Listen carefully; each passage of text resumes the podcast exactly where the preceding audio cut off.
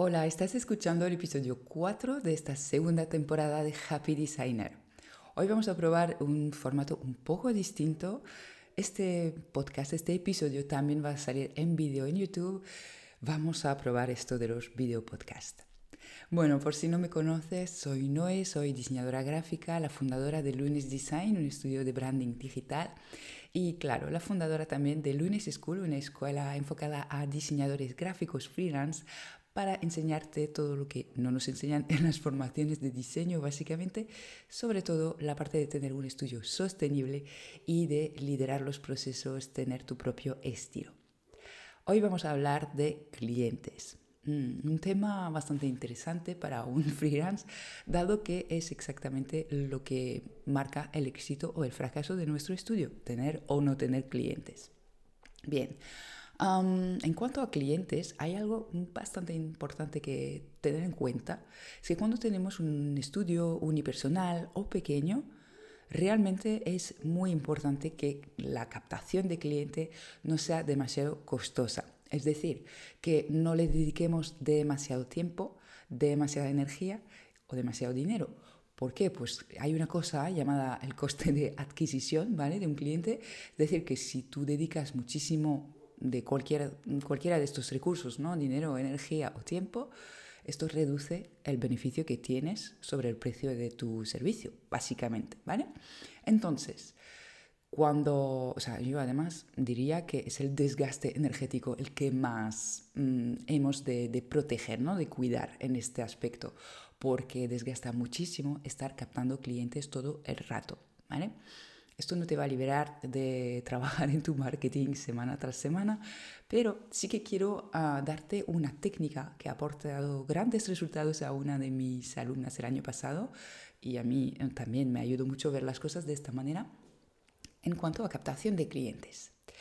Vale, te voy a plantear el caso de, de, esta alumna que vino a hacer mentorías conmigo el año pasado. Vamos a decir que se llama Tania, ¿vale? Para no desvelar quién es.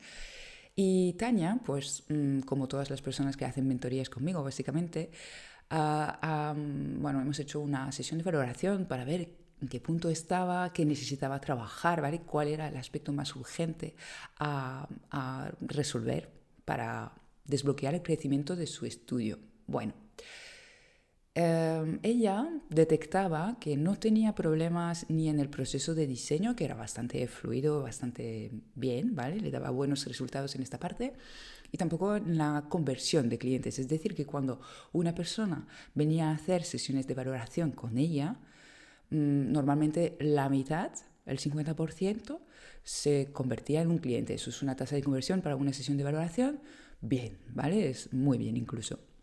Entonces, bueno, dijimos, vale, por esta parte mm, vamos bien. Sin embargo, ella necesitaba pues más clientes, más ingresos, ¿vale? Miramos sus precios, carta de servicio, por ahí todo bien. Entonces, yo le dije, vale, pues necesitamos mejorar el sistema de ventas, ¿no? La captación de clientes, como, o sea, necesitamos que haya más gente llegando a tu sesión de valoración, básicamente, y que tú luego conviertas en clientes. Y ella enseguida pensaba, vale, pues mm, me tendré que poner las pilas con el marketing, con Instagram, con todas estas cosas, porque era muy consciente de que no hacía lo suficiente en este aspecto. Como todos, ¿eh? nunca es suficiente lo que podemos llegar a hacer en las redes. Bueno, y yo le dije, espera, espera porque hay algo que hemos de tener en cuenta antes, porque evidentemente tener más visibilidad y trabajar mejor su posicionamiento y autoridad en las redes es fundamental, desde luego pero eh, encuentro siempre que no es el primer paso. Te voy a explicar una cosa. Es que, como te decía, el coste de captación, cuando enfocamos nuestro esfuerzo en las redes o en este tipo de marketing, puede llegar a ser muy alto. Y podemos optimizarlo mucho si recurrimos a nuestros clientes actuales. Es decir, que para mí la clave es tirar de las recomendaciones de nuestros clientes encantadísimos con nuestro trabajo y dos, tirar de casos de éxito para poder compartir luego en las redes. ¿Vale? Esto sí que ah, en lugar de dar tips de diseño, de mostrar nuestro portfolio, es mucho más poderoso poder contar la historia de éxito de un cliente. Entonces, ¿cómo hacemos esto? ¿no? ¿Qué es el trabajo que hicimos con, con Tania? Bueno, pues ha sido bastante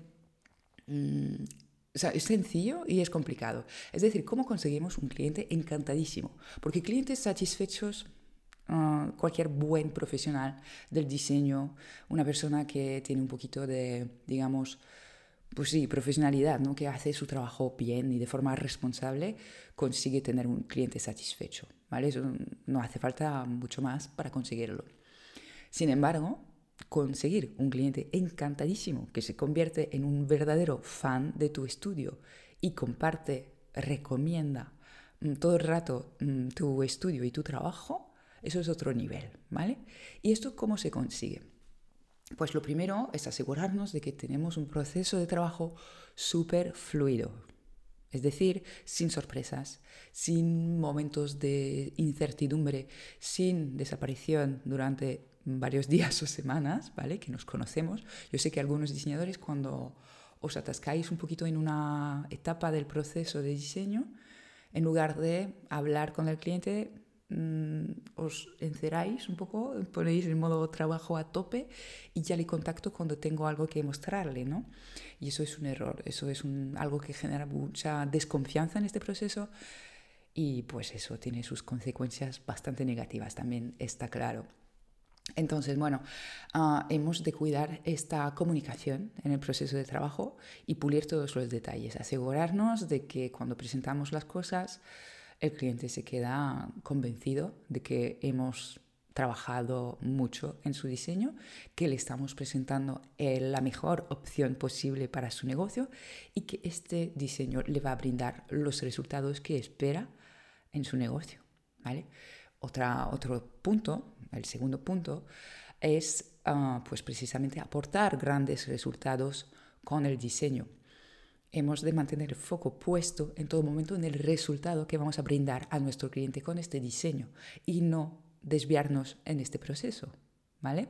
Importante, pues eso, mantenerte con el brief súper presente, o sea, tener el brief muy presente en tu mente todo el rato y luchar para que se cumpla el brief, porque a, veces, aunque al cliente le beneficia, evidentemente, que, que sigamos el briefing, nos pone un poco de pegas, ¿no? Un poco nos pide revisiones, nos, da ideas, dice, ostras, pues mira, a mí me encantaría que mi logo tuviera el símbolo de una mariposa mmm, en erizo tipo, ¿vale? Y tú respirando hondo, a ver si puedes encajar este símbolo, si tiene sentido, si le va a ayudar a comunicar sobre su negocio y posicionamiento único. Bien, a veces eso, el cliente nos pone un poco de pegas en este proceso, necesitamos actuar como un art director, ¿vale? Un director de arte. Para mí es fundamental. Acabo de sacar un mini curso sobre el tema. Bueno, mini. No es tan mini en realidad, pero eso, mini era lo que tenía en mente cuando lo empecé. Uh, curso es lo que ha acabado siendo. Es un curso secreto que solo puedes adquirir cuando uh, compras una de mis plantillas.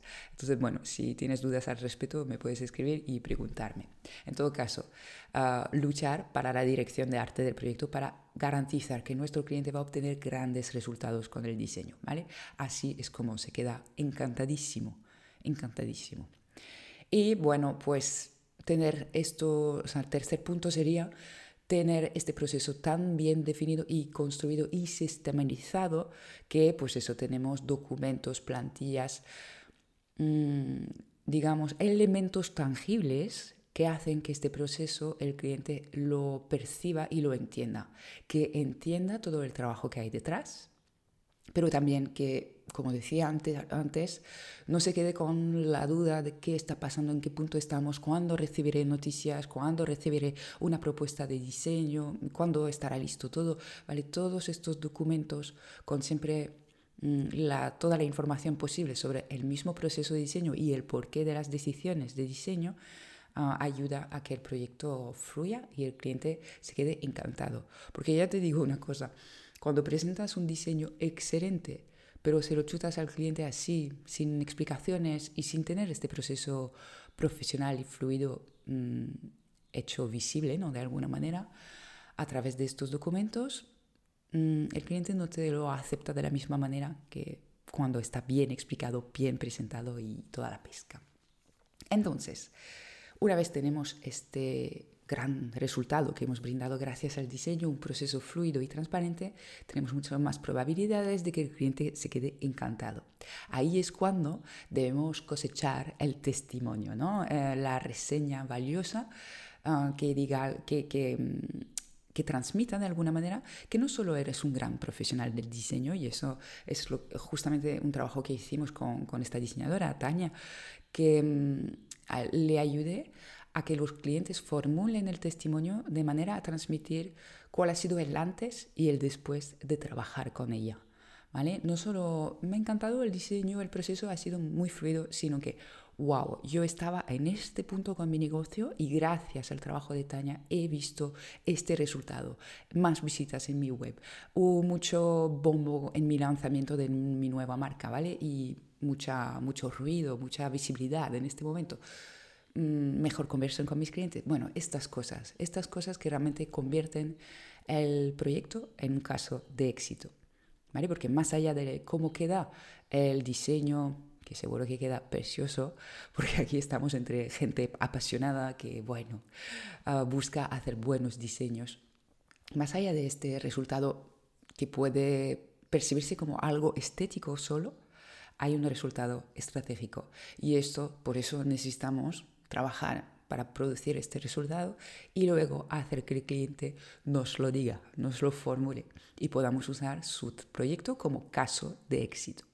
Entonces, una vez tenemos esta super materia prima, aquí vamos a las redes, explicamos todo esto, lo explicamos también en nuestra web, en donde queramos y claro, la cosa queda perfecta. O sea, es un contenido realmente muy valioso, muy mm, importante, una pieza determinante a tener en nuestra comunicación, que si solo son tips de diseño, de nuevo, por favor, de hecho, paréntesis, dejemos de compartir tips de diseño para nuestros clientes. Es que nuestros clientes buscamos que dejen el diseño en nuestras manos, no que diseñen ellos, no, que escojan sus colores corporativos, ¿verdad? O que programen su web solitos.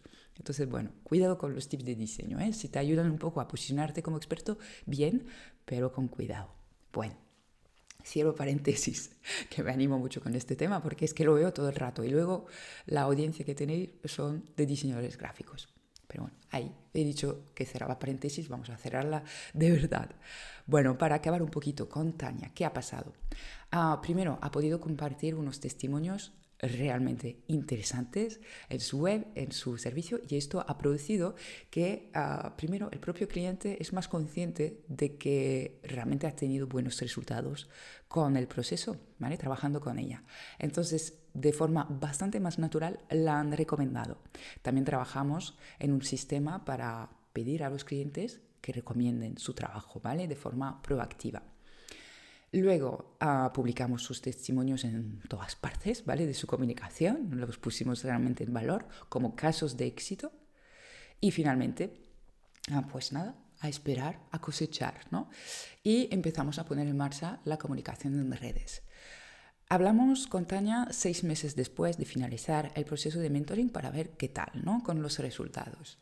Y me dijo, qué brutal. Que todavía ella, seis meses después, estaba arrancando su estrategia en redes, ¿vale? O sea, todavía le quedaba mucho margen de mejora en esta comunicación, porque es que, bueno, por tiempo o sea, cuesta un poco poner en marcha todo esto, pasar de 0 a 100 no es posible, o sea, necesitamos ir poco a poco. Entonces ella solo compartía, uh, compartía perdón, lo, lo básico y necesario Mm, que habíamos puesto en marcha nosotras, es decir, caso de éxito, testimonio y un poco de portfolio, algunos stories sobre su proceso de trabajo, pero, o sea, de verdad, parece ya mucho, pero era lo mínimo, ¿vale? Entonces todavía estaba viendo que por Instagram, concretamente, le llegaba todavía muy pocos clientes, pero las recomendaciones de clientes y la web, gracias a estos casos de éxito, porque dejamos de de poner un portfolio como tal, sino un portfolio que presenta casos de éxito y no solo diseños, ha sido brutal, ¿vale? Y ah, básicamente ha duplicado el, o sea, básicamente no, ha duplicado el número de personas que llegaban a las sesiones de valoración, ¿vale? El número de sesiones de valoración ha duplicado, entonces hace las cuentas, pues claro, como ella tenía un 50% de conversión con sus sesiones de valoración, ha conseguido mm, duplicar su, número de clientes. Te lo digo, o sea, es casi duplicar, si no recuerdo mal, era un 40%. Es que, vale, está bastante bien, ¿vale? Pero sí que el número de sesiones de valoración había duplicado. Brutal, brutal. Y Tania entonces ah, se veía como había conseguido aumentar muchísimo su, número de clientes, entonces su facturación, desde luego. Además, te diría que, y, no hemos hecho este trabajo con Tania, pero cuando tienes casos de éxito, la percepción de marca es mucho mejor y puedes aumentar tus precios si lo necesitas, ¿vale? Tania no estaba en este, con este foco, con este objetivo, pero también la facturación puede aumentar por esta parte. Hay que tenerlo en cuenta. Y por otra parte, pues ah, se veía con, o sea, haber aumentado este, este umbral ¿no? de, de, clientes y de sesiones de valoración, no le quitaba mucho tiempo, no había pedido mucho esfuerzo y energía, en algún momento sí, bastante para trabajar en estos proyectos, ¿no? Pero luego, o sea, ya todavía le sobraba tiempo para poder mm, mejorar su estrategia de redes, que era el siguiente objetivo, y crear un blog, que era el tercero. Entonces yo, y es algo que también he vivido en mi estudio, ¿eh? cuando empecé a trabajar los proyectos de esta forma un poquito más enfocada a cosechar casos de éxito, a conseguir casos de éxito mm, para mis clientes, o sea, además es que es lo que quiero para ellos y me beneficia a mí para, para la comunicación de mi estudio. ¿no? Entonces esto ha sido para mí un paso determinante en el crecimiento de mi estudio y es algo que te recomiendo muchísimo tener en mente, ¿vale? Trabajar para conseguir casos de éxito. Entonces, recuerda, proceso fluido y tangible, visible para el cliente, ¿vale? Algo que se pueda percibir desde fuera y que les quede súper claro. Con uh, documentos, ¿vale? Plantillas, por favor, usa plantillas. Es que no solo te agilizan el proceso de diseño, y de branding y de web, el que, el que sea, sino que pues te ayuda eso a transmitir muchísima más profesionalidad y confianza a tu cliente, que de repente pues te deja un poquito más libre, entre comillas, con la dirección de arte. Y eso es lo que te permite brindarle un gran resultado. O sea, todo está conectado, todo está conectado. Y nada, pues esto sería un poco la, la, forma. Y luego el tercer punto, cosechar estos testimonios también, ¿vale? Hablo de cosecha, siembra, supongo que es mi lado más mm, campesina, campestre, diseñadora del huerto. pero, pero bueno, es la metáfora, ¿no? Siempre estamos sembrando, cosechando en estos negocios. Así que nada, pues esto sería un poco el aprendizaje que te quería compartir hoy, esta reflexión, porque sé que muchas veces cuando hablamos de conseguir más clientes estamos pensando en mm, publicar un mogollón de contenido en redes y realmente hay formas un poquito más fáciles digamos, más sencillas o al menos hay un paso previo que sería, en mi opinión, este. Bueno, y para acabar traigo una super noticia que sé que muchos estabais esperando. Bueno, una noticia doble en realidad. Vamos a volver a hacer un reto de diseño de proyecto ficticio de branding Sí, bien. Esto te va a permitir, o sea, si estabas escuchando este podcast preguntándote, vale, es guay esto de conseguir casos de éxito, pero es que los clientes que me llegan no son para nada ideales, alineados con lo que me gustaría hacer, crear un proyecto ficticio estratégico incluirlo en tu portfolio y en tu comunicación puede ser un primer paso excelente. También puede ser una forma de volver a divertirte porque diseñar libremente sin un cliente que está aquí diciéndote cómo hacer las cosas, pues también nos ayuda a reconectar con nuestra pasión, pasión, perdón, por el diseño. Bueno, pues este reto se va a hacer muy pronto de forma gratuita. Te vas a poder unir en lunesschool.com. Esto te dejaré la información Ah, debajo de este vídeo, junto a este episodio, o sea, mm, lo vas a encontrar. Si me buscas también en Instagram, Lunes School, lo vas a encontrar enseguida porque esto quiero que sea algo tan guay como las últimas, las últimas veces que lo hicimos, la verdad, me encanta hacerlo porque se produce una muy bonita dinámica entre diseñadores, nos ayudamos, nos damos feedback y vamos creando nuestro mejor proyecto hasta la fecha para conseguir más clientes ideales después. Y si me conoces, si ya me sigues desde un tiempo, sabes que cuando hago este reto viene una cosita después. Y será efectivamente una nueva edición en directo de mi programa Branding Flow. Branding Flow es un programa enfocado a ayudarte a elevar tu servicio de branding, a realmente conseguir que la experiencia para tus clientes sea premium para que mm, realmente puedas ofrecer grandes resultados siempre a tus clientes y entonces los casos de éxito pues ya vendrán solos. Además, bueno, vemos siempre en este, en este proceso ¿no? cómo, cómo mejorar todos estos pequeños clics que te hacen pues realmente producir un mejor diseño y también pues hacer, tener un proceso más fluido, que eso es bastante importante también. Entonces, esta quinta edición, ojo, ¿eh? del programa Branding Flow, que ya ha visto más de 50 alumnos, es la última edición, amigo, es la última edición, sí. este programa me encanta, estoy convencida de que es muy bueno, pero ha llegado al final de su ciclo vital, ¿vale? Es momento de, de hacer otra cosa, tengo otros proyectos, otras ideas, y entonces realmente es hora de que este programa se jubile. Y quería simplemente cerrarlo y pensé, no, vamos a sacar una última edición porque realmente hay gente en la lista de espera desde unos meses para ello.